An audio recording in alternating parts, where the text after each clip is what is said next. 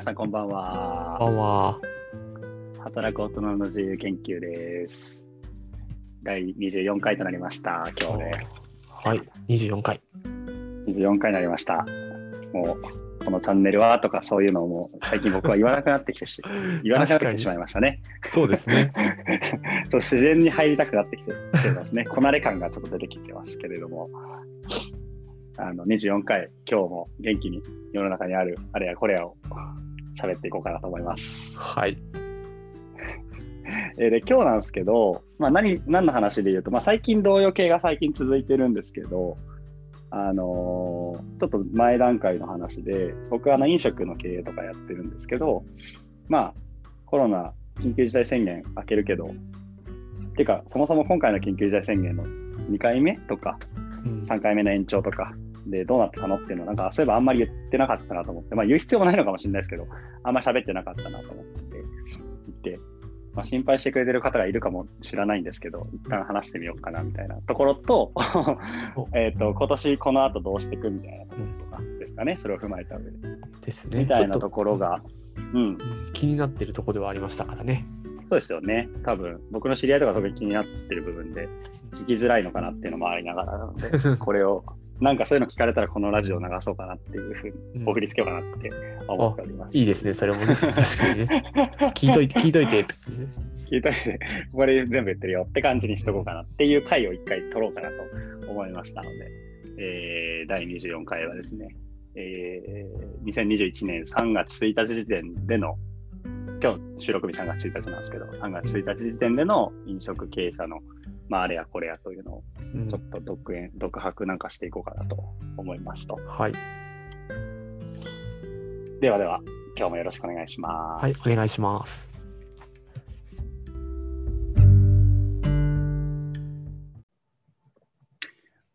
はい、ということで、うん飲食の方で言うと、まあ、多分ニュース見てる方とかね、僕はあんまテレビ見ないんで、ちょっと今どういうあれが流れてるかわかんないんですけど、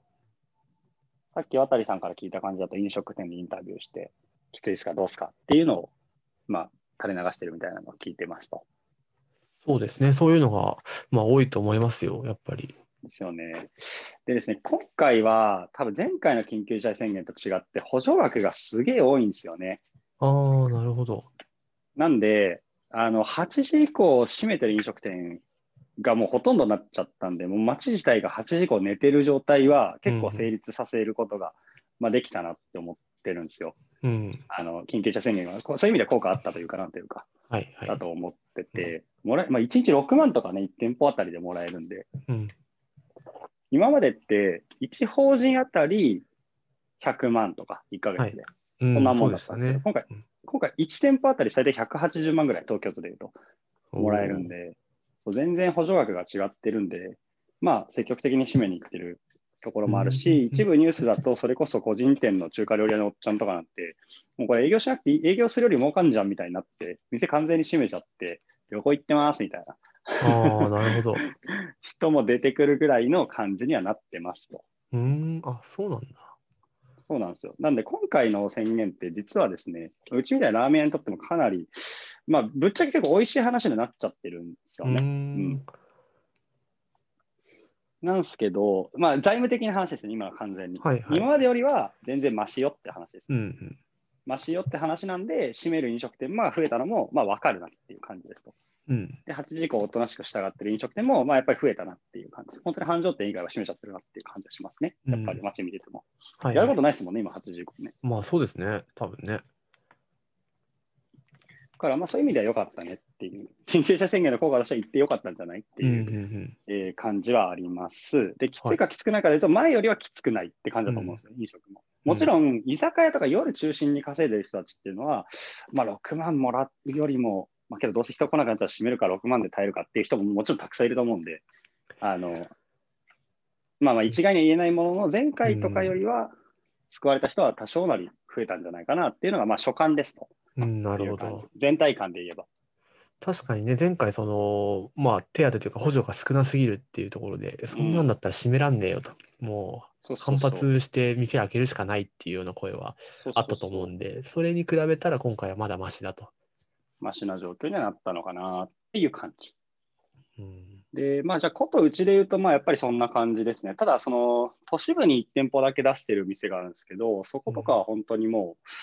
もう全然箸の棒にも引っかかんないような売り上げにはなってますね。うん都心に出してるお店は。はいはい。普通に単一つのお店で見れば結構厳しいかなって感じ。まあ、補助金入れると、まあまあ、ぼちぼち見れることになるかなっていう感じですと。なんで、まあまあ、結論から先に言うと、経営上別に問題は全くなくて、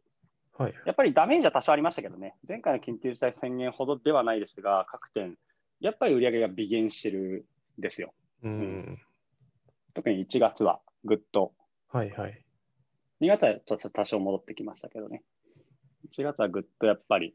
売り上げにダメージがありましたね。うんやはりなかなか後悔偉大だったなという感じですね。なんですけど、まあ、経営上別に問題がある状態かと言われると、まあ、最悪補助金がなくても別になんとか回るぐらいのファイナンスにはなっています。みたそれいなのがすごいですね。まあまあ、そうですね。幸いうちは、そこまで大きなダメージが大きく受ける業態ではなかったんで、うん。うん助かったかな。っていうのと、ロードサイド中心に展開してるって話を昔したから、前にしたかなと思うんですけど、はいはいはい。やっぱり都心部のお店以外はそこまで大きく落ちなかったっていうのがあって。ただまあやっぱり結構怖かったですけどね、12月の末とかはどうなるのかなとか、緊急事態宣言出された時とかは。うん。前回の、まあ、4月の成績が底値だとした時に、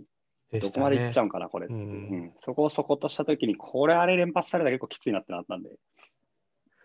もうだって、なんとかしのいだけど、本当にやばい、一歩手前まで行ったって言ってましたもんね。そうっすね、マジでやばかったっていうところもあったんで、そうっす。ね、一瞬肝を冷やしたみたいなね。まあう、ん結局調達とかしたんで別に問題なかったんですけど、でかつその調達もほぼほぼあの赤字補填に使うことなく、はい。なんなら新規出店のために投資したぐらいのノリだったんで、うん、まあまあまあ良かったものの、今回はでもさすがにちょっとどうなのかなって読めなかったですよね。やっぱり2回目も初めてだったんで、言ってしまえば。うん。緊急事態宣言2回目っていうのも初めてな経験そうです。ね。なんとも読めなかったですね。で、まあ1月で感情をつかんでからは3月の延長、あうん2月の延長とかに関しては、まあまあこんな感じなんだろうなっていうのはもうある程度読めて、読み通りっていう感じの成績だったんで、まあそこまであれかなっていうのはあるんですけど。なんか現場の店舗で働いてる人のかん、なんだろう、反響というか、感覚みたいなのってどうなんですかね？うーん、どなんかやっどっち系ぱりこういう状の意味合いでですか？えーと、例えば、あはあの、まあ、省吾さんはやっぱ全体見てるから、うん経営的な目線で見るわけじゃないですか。だからまあ、店閉めた方がいいとか、いや、けうんだいいいけるとか、そういう判断できると思うんですけど、まあ、うん店舗ごとに、まあ、店長とか、その下にいる人とかもわかんないですけど、全体感が見えてない人とかにからすると、すごいやっぱ不安も大きいと思うんですけど、そういうので、うん。なんか例えばまあ反発じゃないですけど、意見があったりとか、なんかちょっとこれ問題になりそうだなとか思うことってありました？僕が認識してる限りでは、まあ、ほぼほぼないかなっていうところはあって、うん。まあ、店長たちがね、うまくやってくれてる可能性はあるんですけれども、はい。うまく説明してくれてる可能性があるんですけど、うん。まあ、ただ前回と少し違うなと思ったのは、その健康面というか、感染リスクみたいなところに対する不安っていうのは、うん。まあ、明らかに減ったかなって感じがしますね、ぶっちゃけ。うーん。あの言ってしまえば、もうワクチンも目先に見えてる部分があるし、まあ、自分に投与されるかどうかは一旦置いといて見えてるのと、あとはかかったとてみたいなところは、正直やっぱり意識としてあるかなって思ってあて、全体の中でも、それはい。国民全体にあると思うんですけど、それはなんかうちも多分に漏れずそんな感じかなっうんて思ってますね。なので、まあ、経営に関しての不安ってところで言えば大丈夫だよっていうのは、あの全体発信はしてるんですけど、むしろこんな状況でもその働けてることがって言ってくれる人の方が、まあ、うん、いるかなって感じはします、ああ、確かにそうっすね。いやもちろんいろいろ思うところあると思うんですけど、うんまあ、表面化は少なくともそんなにしてないし、うんなんとかこう耐えれてる感じなのかなっていうのは思うし、それは従業員だけじゃなくてお客様もそうで、やっぱりテイクとか、うんあの全然出なくなりましたよね。ああのそうなんですね。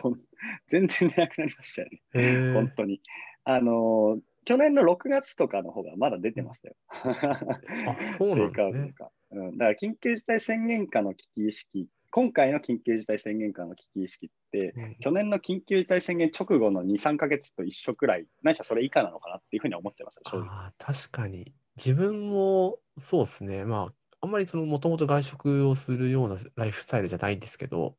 うん。あんまり別に、ちょっとたまには外食いに行こうかなって普通に考えるぐらいなんで、うん。あんまりね、その昨年ほどの危機感というか、それはないですね、確かに。そうですよね。なんで、本当の意味でもウィズコロナみたいになっちゃってる、状態化してるんですよね、多分この状態が。っていうのが、まあ、数字からは一旦読み取れたかなっていう感じは、えーしますね。あと、お客さんからのその声とかもちらほら聞くんですけど、うん。うん、なんかコロナがある日常みたいなのが本当に状態化しちゃったんだな、悪い意味で、よいい意味でも悪い意うん味でも、うんうんっていうふうには、えー思いましたと。はい。うん。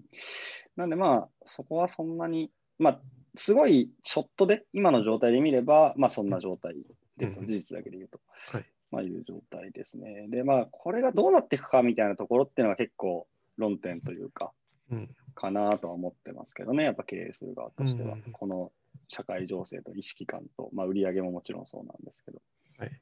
あとはコロナの感染者がリバウンドするしないの話もどうなっていくのかなっていうところが、まあ、争点かなっていう感じはしてますね。うんなるで、個人的な意見で言えば、多分もう何の宣言出しても、うん人の行動を制御することがどんどんできなくなっていくんだろうなと思いました、今回で。ああ、そうでしょうね。うん多分、緊急事態宣言もう乱発しても、そんなに多分もう、お効果をなさないんだろうなっていうふうには思っていて、どうせ感染者が増えても。うん。むしろ前回よりも今回は効果が薄くなったりとかね、うんワクチン進んでるし、まあ大丈夫っしょって出てきちゃうと思うし、とかうんっていうふうに、まあ効果をなさないんだろうなと思っています。で、まあいろいろ調べてると、あのーまあもう緊急事態宣言じゃなくて、もうちょっと強制力の強いものを策定したりとかっていうふうな議論にもなってきてるみたいで、罰則をふ含めてとかになってきてるようで、あのーまあそっちの方向に舵を切るのかなと、いざという時の権力行使としては。うんうん。っていうふうなのは、あーまあ読み、読み取れますね、みたいなのは一つあり。あとはどうなんでしょうね。売り上げはまあ戻ってきてくれと祈るしかないんですけどね。そうですね。やっぱそこが大、まあね、大事だもんですもんね、売り上げ。そうですね。で、まあ、飲食経営って文脈において言えば、ここを乗り切れた飲食店っていうのは、ここから先、そのまたちょっと別の補助金があったりするんですね、実はそのあ事業再生のために。事業再構築補助金とかっていうのが、中小企業向けにですね、あの、あったりはしていまして、うん。そのまあ、そういったものを多分使っていくことになるのかなっていう気がします。それはもう本当にあの2000万とか、その単位で補助が受けれるみたいなんですね。へえ。何千万単位ですかね。100うん万から6000万とかあったっけな。で、補助率3分の2で、なんかいろいろこう事業転換をする。例えば、飲食店がこうドライブスルーの機能を店につけますみたいな。うんうんその工事多分何百万何千万かかるんですけど、そこをこう3分の2補助しますとか。うんなるほど、なるほど。あの、小売りだったら D- D2C 推進して、例えばサイトを作りますとか、うんまあ、そういったものに対してすごく補助が出るみたいなところがあって、もうだからいわゆる補助の体制もその再生っていう方に向かってうんいるのかなという感じがするので、まあ、そういったものを使っていくことにはなっていくんだろうなと思ってますね。うちは使うかちょっとわかんないですけど、なるほど。なんかすごいそう実はジャブジャブな感じにはなってはいるなっていうのは見てて思いますね。それはすごくいいことですけど、なんかやっぱりあれですね、あの、コロナコロナの影響をきっかけに、まあ、DX じゃないですけど、やっぱり全体的にそっちに動いていきたいっていうのもあるんですよね、きっと。まあそうですまあ、ね。そういう動いていきたいっていうのかね。動いていきたいっていうか、まあ、必然とそうなってしまうっていうのもあるでしょうし、うんうんってなると、やっぱりその、たまにウィズコロナっていう言葉だったり、アフターコロナっていう言い方、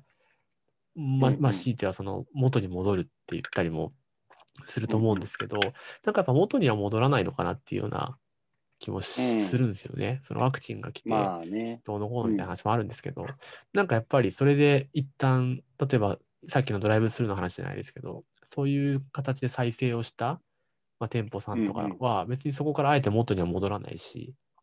うん。ね、ウーバーイーツで。飯を買うことに慣れた人たちは別にわざわざ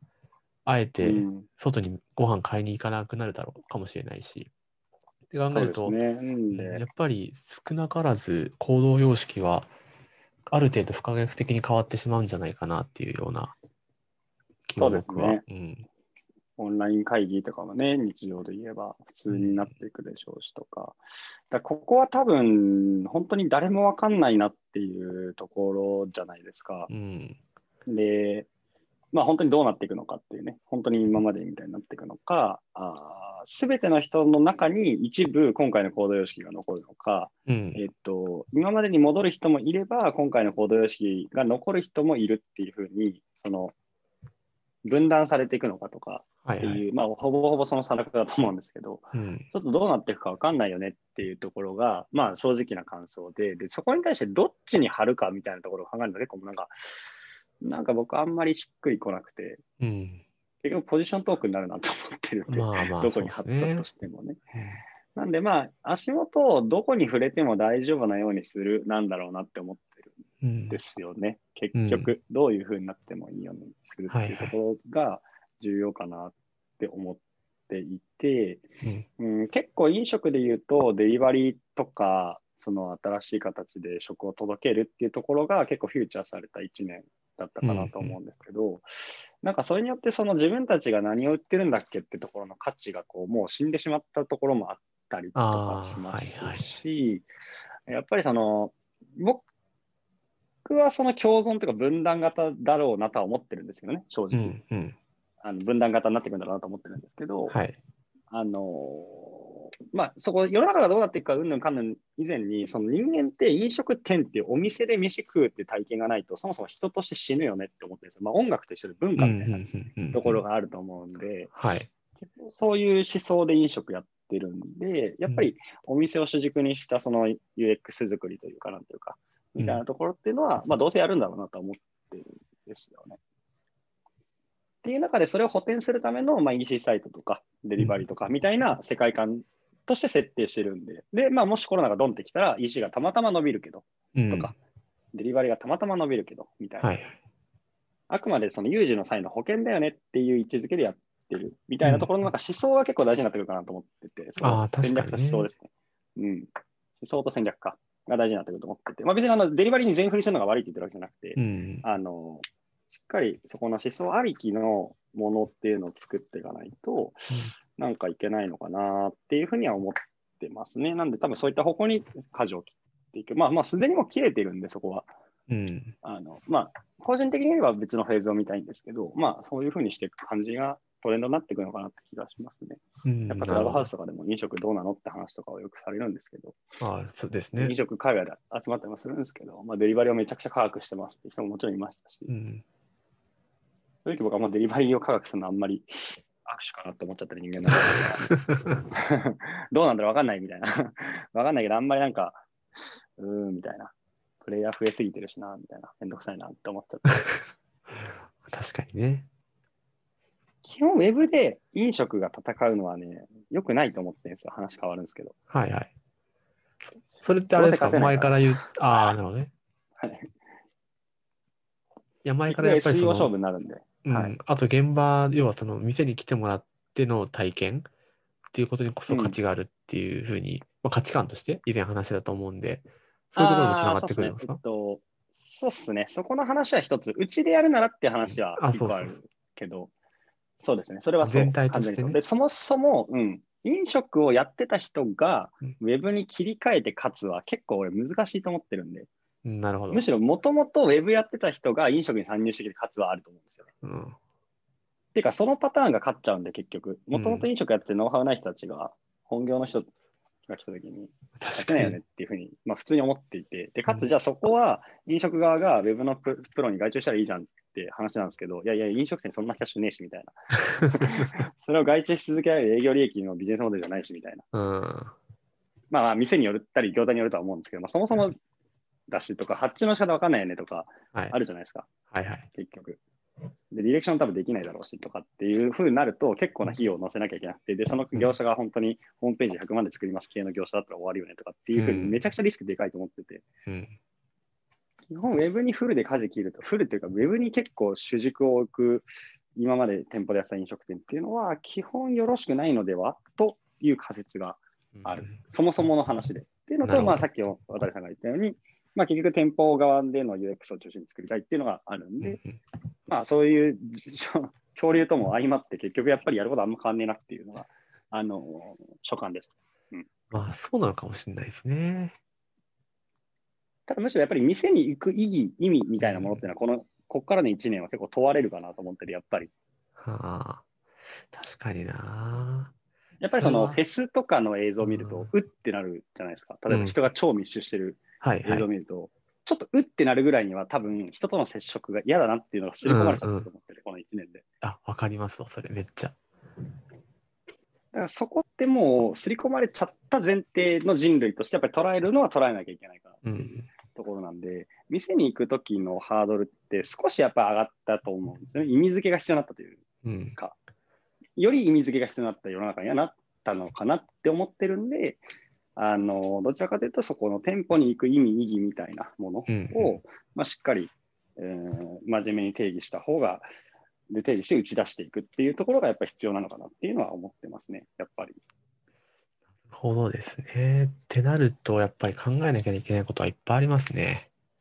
もう単純にそのね、どうやって財務的に回復すればいいかっていうことだけじゃなくて、やっぱり今後の世界観でどうやって生きて勝っていくかっていうところに行くと、今までと同じことやっていてもダメかもしれないし、やっぱり環境とか人々の考え方が変わるのであれば、それに合わせて、ないしは先んじて、自分たちも変わっていかなきゃいけないし、で、そこにおいてやっぱ飲食店で実際にご飯を食べる意味っていうのがおそらく問われるであろうと。それは。あの、僕飲食全く関係ないですけど、消費者目線で言っても多分それはあるかなとすごい思うんで、逆うんに僕らもね、そこに行ってわざわざ食べる意味ってなんだろうって多分思うと思うし。ですねうん。なんで、結構今、あの、なんだろう、例えばデリバリーのさっきの話で言うと、お財務的な予見があって、短期的に新しいキャッシュを生むための手段として、新しいことにチャレンジしていかなきゃいけない、形を変えていかなきゃいけないっていう論が、なんか割とメディアとかだと前に出がちなんですけど、うん。いや僕はなんかそれはちょっと違うのかなっていうのが個人的見解。まあこれ人の本当に諸説あるんで、これが正解とは全く言えないですけど、はい。あの違うのかなと思ってて、というのも財務的予見って今結構ないと思ってるんですよ、あんまりもう。うん。あるところはあると思うんですけど、それってそもそも潰れてる飲食店だねって僕は思ってて、正直、ああ、遅かれ早かれなるほど。うんあの財務的予見さっきないって言った理由は、さっき言ったように補助金もしっかり出るし、はいそれなりに。うん、だから今日生きるための金っていうのは基本的には出てる状態だし、これから再生するための金とかもそれに出てる状態だし、借り入れだって今、超低金利でやってるわけなんで、うん。意外と財務的予見ってその気になれば解消できるよねっていうふうに思ってますと。うん。普通に。ってなった時に考えなきゃいけないのは、短期的なその今日の明日の飯を食うためのあれこれでデリバリーって飛びつき方をするんじゃなくて、うん。今あるものがサステナブルかどうかっていうところの論点、うん。サステナブルなものにするためにどうするのかみたいなところをなんか議論しなきゃいけないと思ってるんですよね、結局。うんなるほど。なんでそこに対して向き合えなかった飲食は、まあ、うーん、どうなんだろう、厳しいんじゃないかなって思ってるし、まあ、別にこれ飲食に限らずだし、そもそもコロナじゃなくてもそうだったと思うんですけど、ただそこに向き合う,、うー必然性っていうのが結構突きつけられてるのかなっていうふうにはいはい。思っていますと。なんでコロナっていうものがなんか大きい話になっちゃいますけど、まあもちろん来てほしくなかったし、来ていいことなんてあった人ほぼいないと思うんですけど、うん。ただ一つだけいいいいところがあるとしたら、さっきの DX 進んだよねみたいな話も含めてそうなんですけど、人類少し前に進まなきゃいけなかったよねみたいな、うん。人類がちょっと前に進まなきゃいけなくなった機会を与えられてるのかなと思ってますね。なんで、飲食だったら飲食で、うん。なんかそれはありいうふうになっ。たのかなって、突きつけられちゃったかなっていう、今まで目つぶってたところが。まあね、もともとね、今までの歴史の中でもやっぱり感染症の拡大とかって、あの、すすごい人類の大きな転換点になってきていると思うから、まあ、今回も少なからずそれはあるだろうし。まあ、とはいえ、まあ、とはいえって言うとちょっと飲食店の話から離れちゃうんで、ちょっとあんまりあれですけど、うんいいですよ、全然。いや、はいちょっと結構離れちゃいそうだったからやめておきます。またの機会にどんだけ離れそうだったんですか。最近あれじゃないですか。あの、なるべくコンパクトにまとめていきましょうっていう感じだと思って、ね。確かに。そうそう。そんな方針もそう。不用意な、不用意なね、話の飛躍はちょっと避けようかなと。不用意というか、そうそう。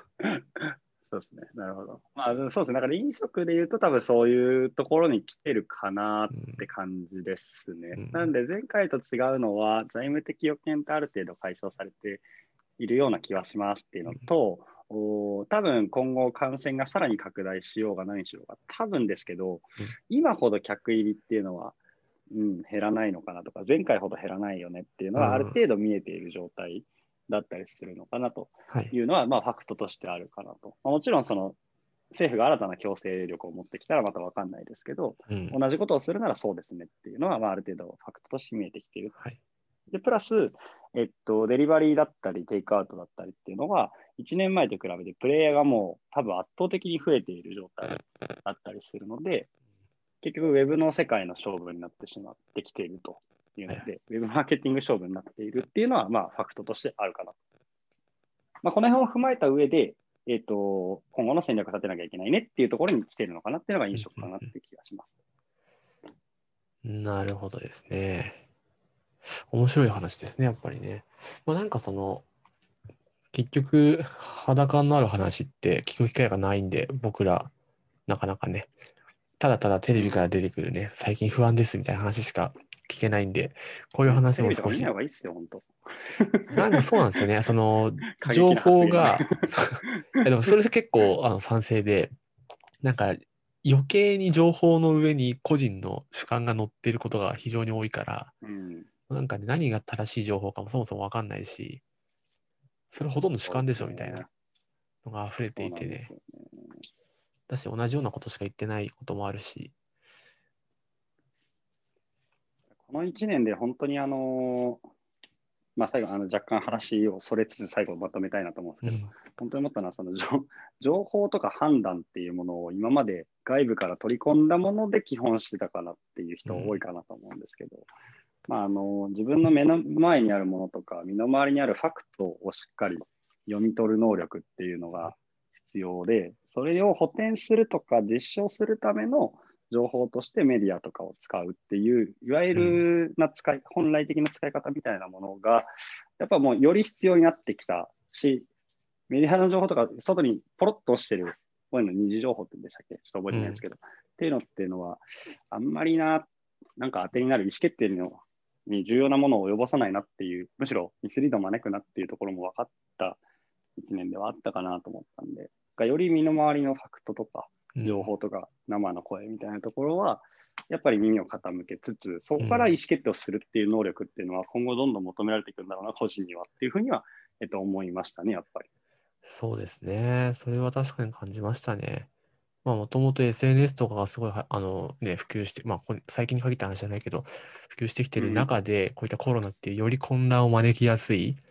事態が来て、より人々にその判断力を失わせるというか、よりファクトと主観の、主観と個人の意見、感想のその区別をどうやってつけるかっていうのがやっぱり大事だと思うんでね、今後も、まあ、ちょっと情報の得方というか集め方、判断の仕方っていうのは、ちょっと気をつけていかなきゃいけないなと思いますね。そうですね。なんでまあ、一旦僕は元気にやってるんで、ちょっと今年も頑張りましょうっていう話でしたと。うん、めちゃくちゃ雑にまとめちゃった。ねね、行けるときには、ちょっとそたまにはお店行ってご飯食べようかなと思うんですけどね。そうですね、皆さん、あの、飲食店にお金を落としに来てください。大丈夫か、これ。えー、思うんですけどね。やばい、絶 対やばい、この締め方。まあいいか。まあ、たまには、たまには、いつもかもしれないけど、まあ、これはこれでいいとしましょう。はい。うん、はい、ということで、えー、っと、最近の飲食店、まあ僕の飲食店と、まあ、その他の一般論みたいなところとかも含めて、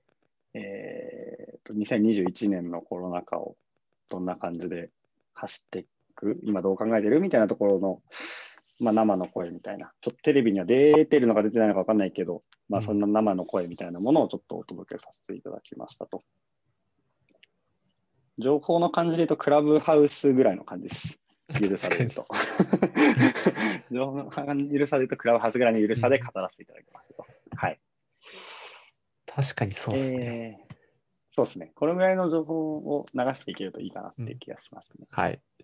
あの飲食等々でお困りの方、また飲食かける DX であったり、これから IT と飲食の組み合わせで起業したりとか考えている方がいれば、ぜひご連絡いただければ何かお答えできる かもしれませんみたいな、よくわからん告知をして、今日は終わろうかなと思います。はい。すみません、ちょっと今日僕の情報量が厚めだったんですが。いや、すごい楽しい話でした。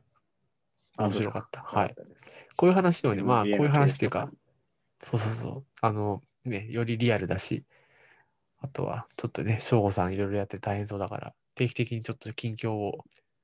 知っておきたいなっていうのもあるし、そうですね。あ、どうもです。そうですね。ちょっと他にもいろいろ仕込みをしてるので、